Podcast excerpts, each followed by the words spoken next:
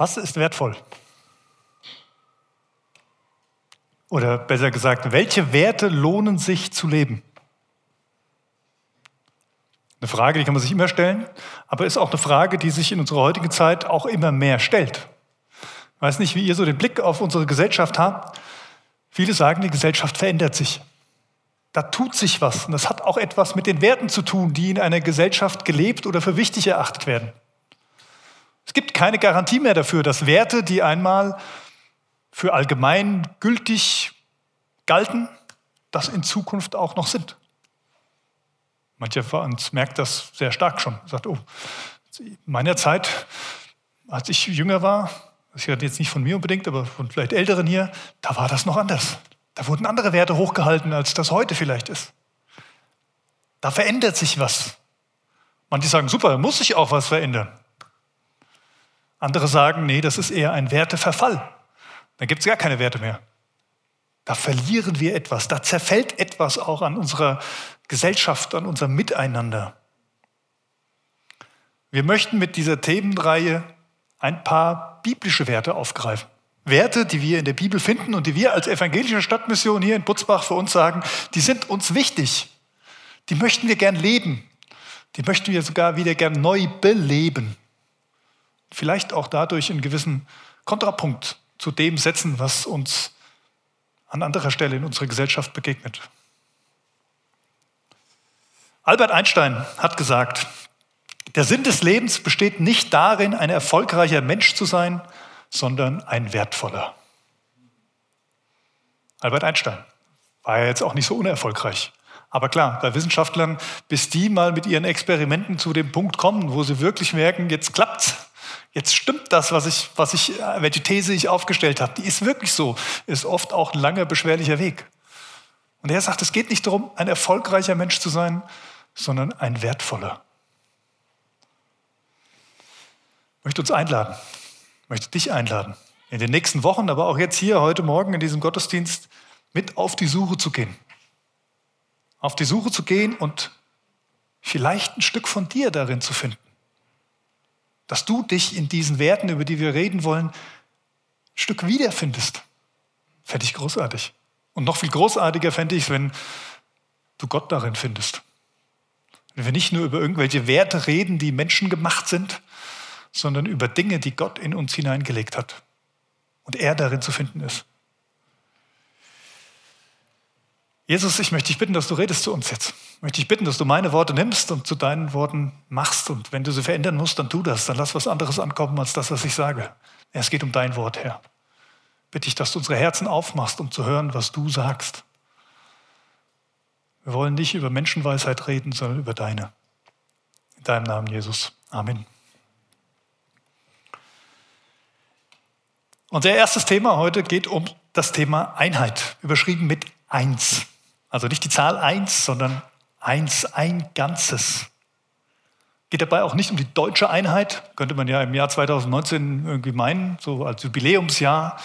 Ja, sicherlich, die deutsche Einheit spiegelt vielleicht so ein bisschen was von dem wider, was in diesem großen Ganzen der Einheit drinsteckt. Aber es geht uns hier um etwas viel Tieferes. Ich habe uns mal einen Spruch mitgebracht. Einer für alle, alle für einen. Im Jahr 1844 war es Alexandre Dumas, der diesen Spruch in seinem ersten Buch über die drei Musketiere unter dem gleichen Titel Die drei Musketiere da hineinsetzte. Spannenderweise steht diese, dieses Zitat, was man gefühlt irgendwie, die sagen das ja ständig, die Musketiere, es steht nur einmal drin in diesem Buch. Nur an einer Stelle sagt D'Artagnan zu seinen Freunden, das soll unser Wahlspruch sein. Einer für alle und alle für einen. Die Musketiere. Alexandre Dumas schafft etwas Besonderes mit diesem Buch. Dieser französische Schriftsteller, er nimmt ein paar Aufzeichnungen von wirklichen Musketieren und bastelt die zusammen und er schafft eine Legende. Wenn man sich überlegt, dass in den letzten knapp 100 Jahren über die Musketiere 30 Filme gedreht wurden und neun Serien, dann kann man sich vorstellen, aus diesem kleinen Buch, ich weiß nicht, ob ihr das mal gelesen habt, dass man da so viel draus holen kann und immer wieder anders. Dumas verschafft diesen Musketieren einen gewissen Glanz. Er macht sie zu Legenden, zu Vorbildern. Da, da strahlt was auf. Kinder laufen an Fasching mit Hüten und Degen von Musketieren rum und spielen das nach. Heute immer noch. Diese Musketiere. Da geht es um Ehre, da geht es um Ruhm, um Exzellenz, um Loyalität. Dabei, was sind denn Musketiere eigentlich? Man denkt, was ist das denn für ein Wort? Ja, es bedeutet einfach ein Soldat mit einer Muskete.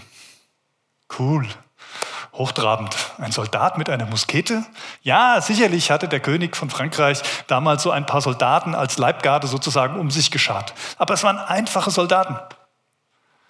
Erst Dumas macht diese Soldaten zu einer gewissen Legende, zu etwas Besonderem, verleiht ihnen diesen Glanz. Dieses, diese Raufbolde möchte man fast meinen, das waren sie eigentlich. Diese Raufbolde sind nicht mehr einfach nur Raufbolde oder irgendwelche Soldaten, sondern sie werden zu einer besonderen Einheit.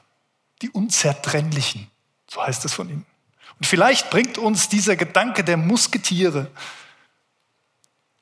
dem Thema ein bisschen näher, um was es bei Einheit wirklich geht. Und vielleicht könnt ihr so ein bisschen dieses Bild im Kopf behalten, wenn wir uns nachher die einzelnen Punkte angucken. Und ich denke, ihr werdet dann an mancher Stelle etwas finden von diesen Musketieren. Unser Ehrenkodex ist nicht so hochtrabend und pathetisch wie der der Musketiere. Wir haben jetzt nicht solche großen Slogans da stehen, aber wir haben auch ein Leitbild als Gemeinde. Erwin hat es vorhin schon angesprochen.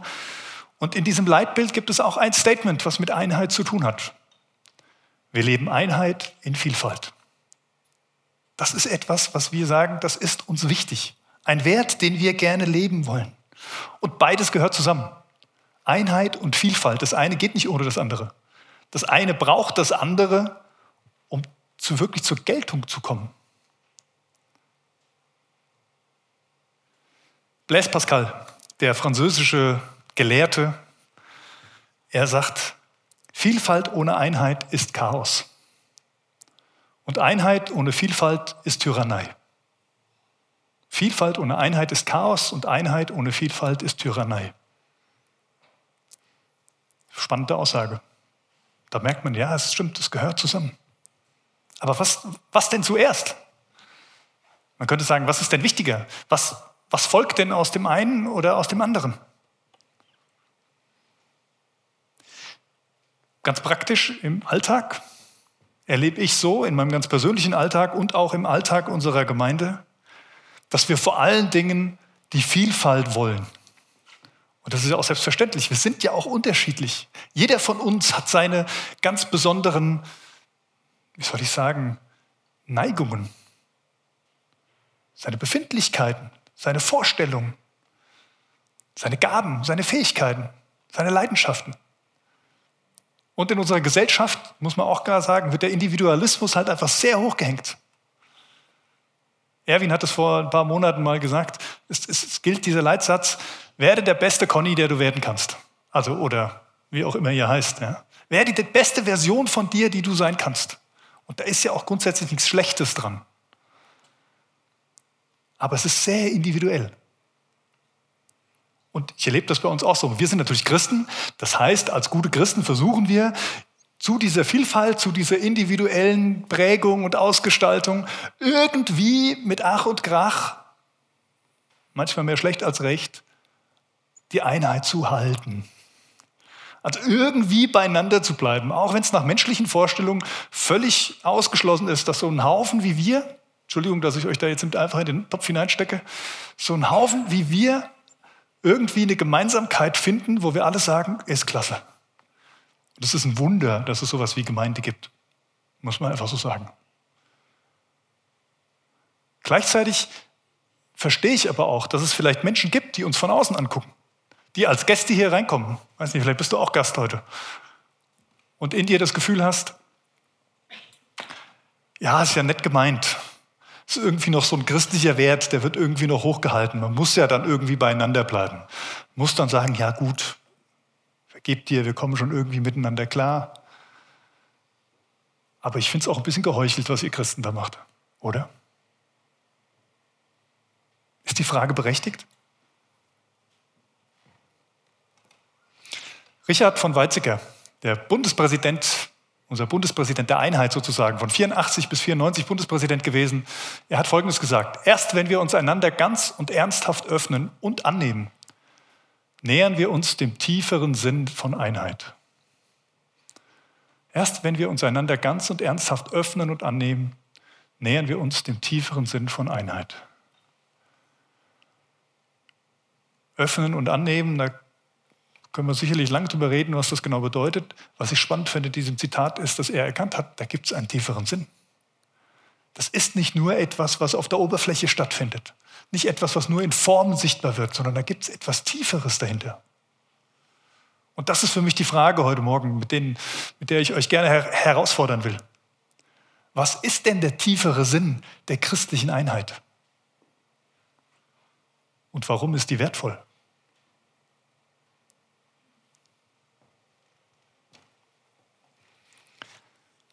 Ich habe euch natürlich einen Bibeltext dazu mitgebracht. Ein Text aus Johannes Kapitel 17, wo Jesus betet. Und den möchte ich euch vorlesen. Ich bete aber nicht nur für sie, sondern auch für die Menschen, die auf ihr Wort hin an mich glauben werden. Ich bete darum, dass sie alle eins sind. Sie in uns, so wie du, Vater, in mir bist und ich in dir bin. Dann wird die Welt glauben, dass du mich gesandt hast. Die Herrlichkeit, die du mir gegeben hast, habe ich nun auch ihnen ge gegeben, damit sie eins sind, so wie wir eins sind. Ich in ihnen und du in mir. So sollen sie zur völligen Einheit gelangen, damit die Welt erkennt, dass du mich gesandt hast und dass sie von dir geliebt sind, wie ich von dir geliebt bin.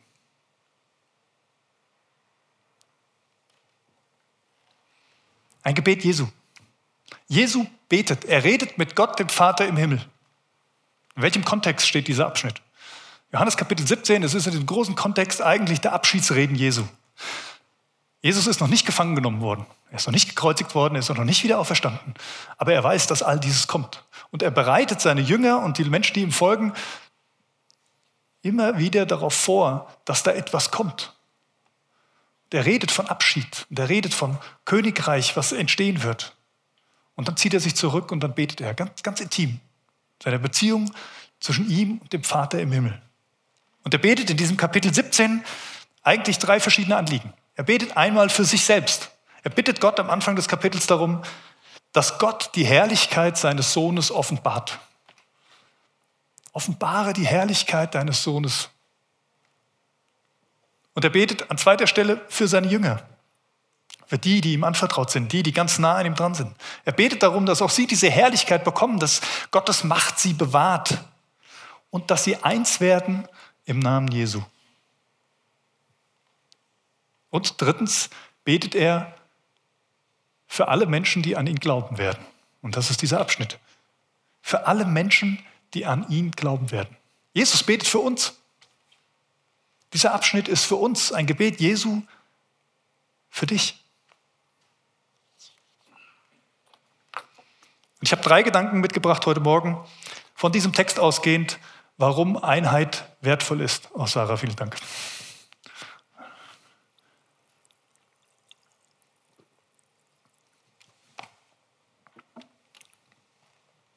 Warum Einheit wertvoll ist und was sich die, hinter dieser besonderen christlichen Einheit, was dahinter steckt. Warum christliche Einheit was Besonderes ist. Mein erster Gedanke ist, Einheit ist ein Geschenk Gottes. Einheit ist ein Geschenk Gottes. Der Ursprung der Einheit ist Gott. Die geht von ihm aus. Jesus betet, so wie wir, also Vater, Sohn und Heiliger Geist, so wie wir Gott selbst eine Einheit bildet, so sollen auch sie eins sein.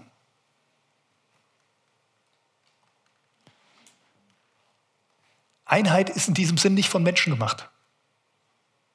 Einheit ist sogar nicht mal Menschen möglich. Also wir können es nicht machen. Einheit ist nicht machbar, zumindest nicht diese christliche Einheit. Einheit ist Geschenk. Geschenk von Gott. Wir können uns anstrengen, wir können irgendwas tun, aber unsere Anstrengungen bleiben meistens in irgendwelchen Formen stecken. Aber nicht in dieser Tiefe. Und es ist Berufung. Gott hat uns berufen. Er hat uns hineingestellt in eine Einheit. Er gibt seine Herrlichkeit, damit wir eins sind. Wir sind eins. Wir sind Teil von etwas Größerem. Das bedeutet Einheit. Teil von etwas Größerem sein.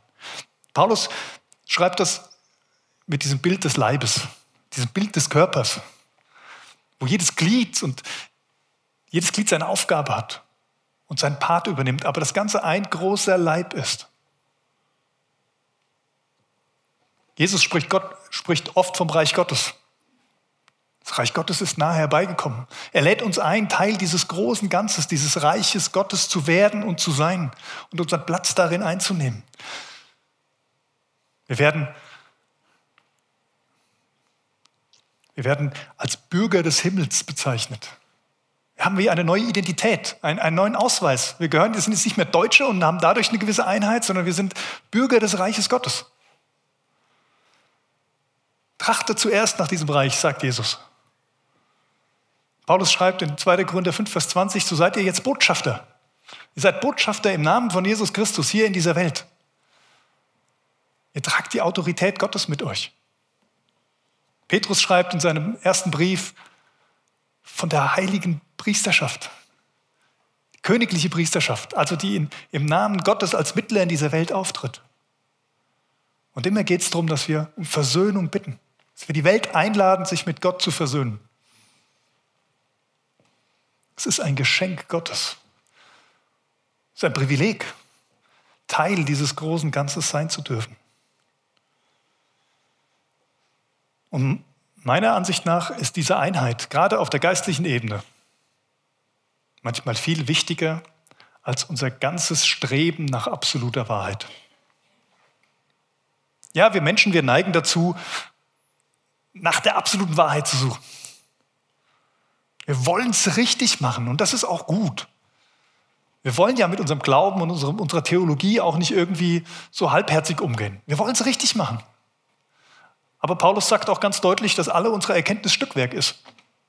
Wir werden nicht alle Dinge und alles, was wir über Gott sagen können, mit unserem Verstand erörtern können.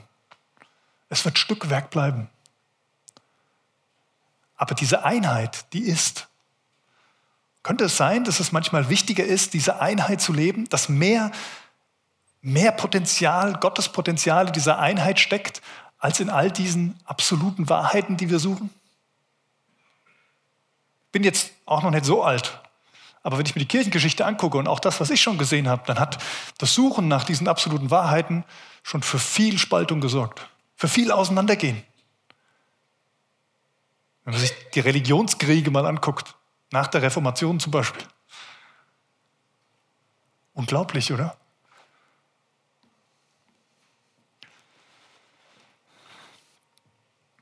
Und ich bin auch immer wieder überrascht, wie schnell wir bereit sind, die Einheit aufzugeben, wenn es nicht nach unseren Vorstellungen läuft, wenn es nicht unseren Leidenschaften, Neigungen, was auch immer entspricht, wenn es nicht meine Meinung abdeckt.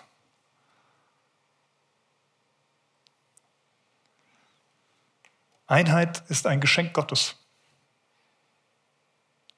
Wir können sie nicht machen. Wir können sie nur annehmen.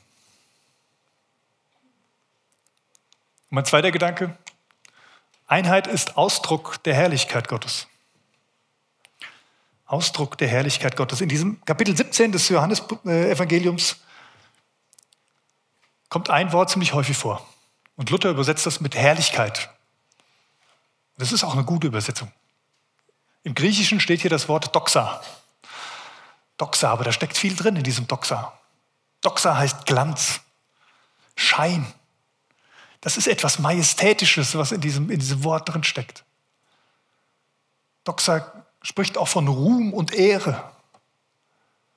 Doxa, das ist das, als Mose auf dem Berg Sinai Gott hinterher schauen darf und dann tagelang ein leuchtendes Antlitz hat von dieser Herrlichkeit Gottes, die auf ihn gescheint hat nur. Doxa diese Herrlichkeit, das ist ein, ein göttlicher Funke. Diese, das ist das, was passiert, wenn Menschen Jesus Christus begegnen und merken, wow, den Ding gibt's echt. Gott ist da. Und dann wird so ein Feuer angezündet, sagt man oft. Ne? Da brennt das Herz auf einmal. Das sind Menschen, die entfachen eine Leidenschaft für ihren Glauben, für Jesus Christus. Das ist die Herrlichkeit Gottes. Das ist das Leuchten Gottes. Und der Bibeltext, den wir gelesen haben, der sagt, Gott bittet darum, dass Gott diese Herrlichkeit gibt, damit wir eins sind.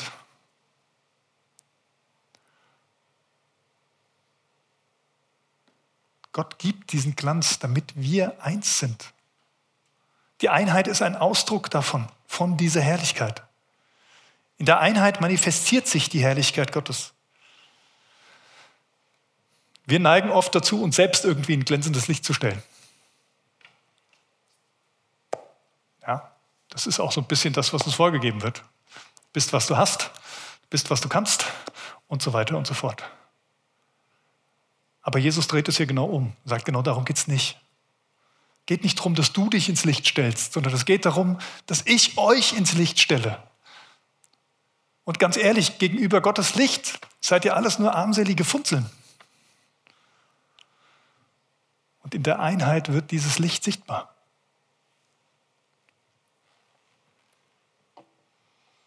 Es ist Gottes majestätisches Licht, seine Herrlichkeit, die diese Welt verändert. Schon von Anfang an dieser Welt hat Gott sich immer wieder uns zugewandt, dieser Schöpfung zugewandt. Gott sprach, es werde Licht und es ward Licht. Und bis später hat er dann die Sonne erschaffen. Gottes Licht ist da. Und wir tragen etwas von ihm in uns. Wir sind ihm ähnlich erschaffen. Und ich glaube, die Einheit fördert etwas von dieser Ebenbildlichkeit, die in uns drin steckt. Und kann was zum Leuchten bringen. Ich bin manchmal hier in diesem Raum unterwegs. Unter der Woche, abends, wie auch immer. Und oft laufe ich dann einfach hier große Kreise und, und bete und rede mit Gott. Frage ihn, was er vorhat. Bitte ihn, dass er mir irgendwas schenkt für die Predigten wälze irgendwelche Themen, die mich bewegen mit ihm. Und das sind gute Zeiten. Ich erlebe das als sehr wertvolle Zeiten. Manchmal laufe ich dann auch durch die Stuhlreihen und, und segne einfach. Bitte Gott, dass er mit seiner Herrlichkeit kommt zu euch. Ihr nicht nur mich seht hier vorne, dass es er sichtbar wird in unseren Gottesdiensten. Dass er uns bewegt. Aber ganz ehrlich, die Zeiten sind gut. Aber wisst ihr, was noch besser ist? Wenn ich diese Zeiten hier habe mit ein paar Vertrauten. Mit Menschen, mit denen ich gemeinsam bete. Menschen, die das gleiche Anliegen teilen wie ich, die ihr Herz für, dieses, für diese Gemeinschaft hingeben und wollen, dass Gottes Herrlichkeit hier sichtbar wird. Und wenn wir gemeinsam hier durch diesen Raum laufen und beten oder stehen oder wie auch immer, dann ist was spürbar von dieser Herrlichkeit. Persönliches Gebet ist gut, aber diese Gemeinschaft, da wird was freigesetzt. Es ist nicht umsonst, dass Jesus sagt, wo zwei oder drei in meinem Namen versammelt sind, da bin ich mitten unter ihnen.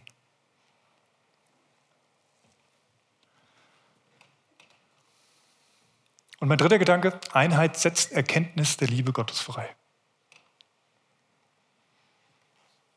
Der Abschnitt, da heißt es drin, dass sie eins sind, damit die Welt erkennt, dass du mich gesandt hast und dass sie von dir geliebt sind, wie ich von dir geliebt bin. Ich war letzten, letzte Woche, letztes Wochenende auf eine Hochzeit eingeladen. Und es war eine Trauung in der kleinen Kirche. Und da waren Leute, die haben auch Lobpreis gemacht und Musik gemacht. Und ähm, der Sänger, der las dann einen Bibeltext vor zwischen den Lobpreisliedern. Und das war eine Stelle, wo es um diese 99 Schafe und das eine verlorene ging findet man auch in der Bibel. Da wird beschrieben, dass das eine Schaf verloren ist und dieser Hirte die 99 zurücklässt und sich auf die Suche nach diesem einzigen Schaf macht und es rettet und nach Hause bringt.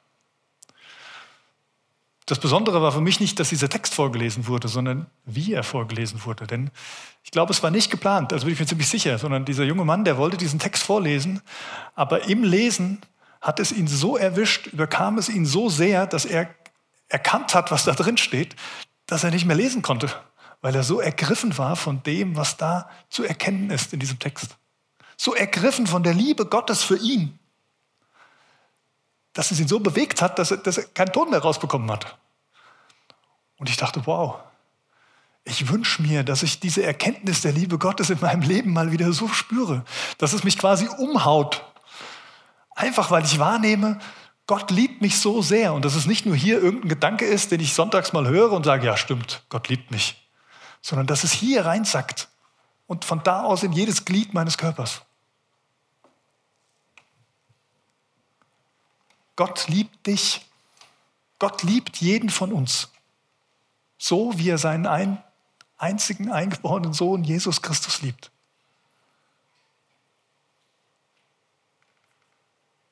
Und er lädt dich ein. Er lädt dich ein, nach Hause zu kommen. Ich könnte man die Geschichte vom verlorenen Sohn noch erzählen.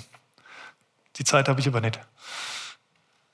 Der Vater, der mit ausgebreiteten Armen dasteht und sich freut und darauf wartet, dass der Sohn endlich kommt in seine Arme und er ihn drücken kann und sagen kann, mein lieber Sohn, es ist mir jetzt gerade egal, was du in deiner Vergangenheit gemacht hast.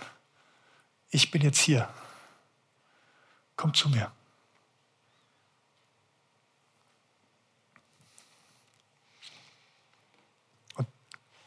Gott sucht dich. Gott möchte, dass du seine Liebe erkennst. Und er möchte, dass jeder die erkennt. Auch die, die nicht hier sitzen. Auch die, die nie in Gottesdienste gehen.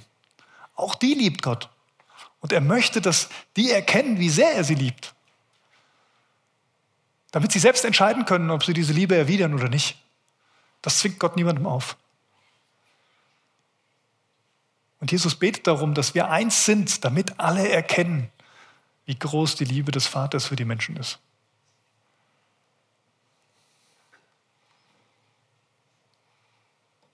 Darum geht es bei der Einheit. Einheit ist ein Geschenk Gottes. Und mal ganz ehrlich, werden wir nicht irgendwie blöd, wenn wir Geschenke, die Gott uns anbietet, nicht annehmen? Wie geht annehmen? Wie nehmt ihr Geschenke an? Vielleicht fängt es damit an, dass wir anfangen, Danke zu sagen. Dass wir anfangen zu beten und Gott zu sagen, danke Gott, dass du mir diese Einheit geschenkt hast. Mit all diesen verrückten Typen, die hier im Gottesdienst sitzen oder irgendwo anders auf dieser Welt Christen sind. Auch wenn ich es manchmal nicht verstehe und auch wenn ich mit ihnen manchmal nicht klarkomme. Dank dir dafür, dass wir eins sind. Und ich glaube, es wird sich was verändern bei uns, wenn das zu unserem Gebet wird. Einheit auch darum, weil sie ein Ausdruck der Herrlichkeit Gottes ist. Ich weiß nicht, wie es euch geht, aber ich wünsche mir, dass das, was wir tun, irgendeine Auswirkung hat. Ich will nicht einfach nur Gottesdienste feiern und sagen, oh, das ist schön, haben wir wieder einen Gottesdienst gefeiert, können wir wieder die Woche starten und nächste Woche geht es dann wieder weiter. Ich wünsche mir, dass es was verändert in dieser Welt. Ich wünsche mir, dass Menschen verändert werden. Ich wünsche mir, dass all die Not gelindert wird. Dass Menschen das Leben ergreifen, was bei Gott zu finden ist. Und dazu brauchst Gottes Herrlichkeit. Und wenn die in der Einheit zu finden ist, dann möchte ich mehr Einheit als irgendwelche Theologie haben. Und ich möchte die Einheit, weil Einheit die Erkenntnis der Liebe Gottes freisetzt. Ich möchte, dass jeder erkennt, wie sehr Gott ihn liebt. Einer für alle und alle für einen. Das ist nicht nur das Motiv der Musketiere. Jesus ist der eine. Jesus ist der eine und das möchte ich am Schluss noch betonen, denn all diese Punkte funktionieren nicht ohne Jesus Christus. Jesus ist der eine, der die Herrlichkeit Gottes in unserer Welt offenbar gemacht hat, der sie verkörpert hat. Jesus ist der eine, der ans Kreuz gegangen ist, für uns gestorben ist, der sich hingegeben hat, für alle sein Leben gegeben hat und unter dessen Blut wir vereint sind. Und darum dürfen auch wir alle für den einen, für den einen und für den Dreieinen Gott, für ihn leben, ihm alles geben. Gott verlangt nichts von uns, was wir nicht haben. Aber er will alles. Und das ist nicht das Schlechteste. Einer für alle und alle für einen. Wir feiern gleich das Abendmahl. Da geht es darum, dass Jesus alles für uns gegeben hat und wir es annehmen dürfen als Geschenk. Und wir vereint sind unter seinem Blut.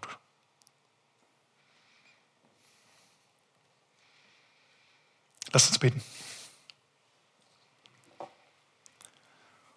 Jesus, ich danke dir, dass du der eine bist. Ich danke dir, dass du der Weg, die Wahrheit und das Leben bist. Und dass es nur über dich geht, zum Vater und nur über dich geht, in die Herrlichkeit und ins ewige Leben. Und ich danke dir, drei einer Gott, Vater, Sohn und Heiliger Geist, dass du die Gemeinschaft bist, uns zum Vorbild. Dass du uns einlädst, Teil dieser Gemeinschaft, dieser himmlischen Gemeinschaft zu werden.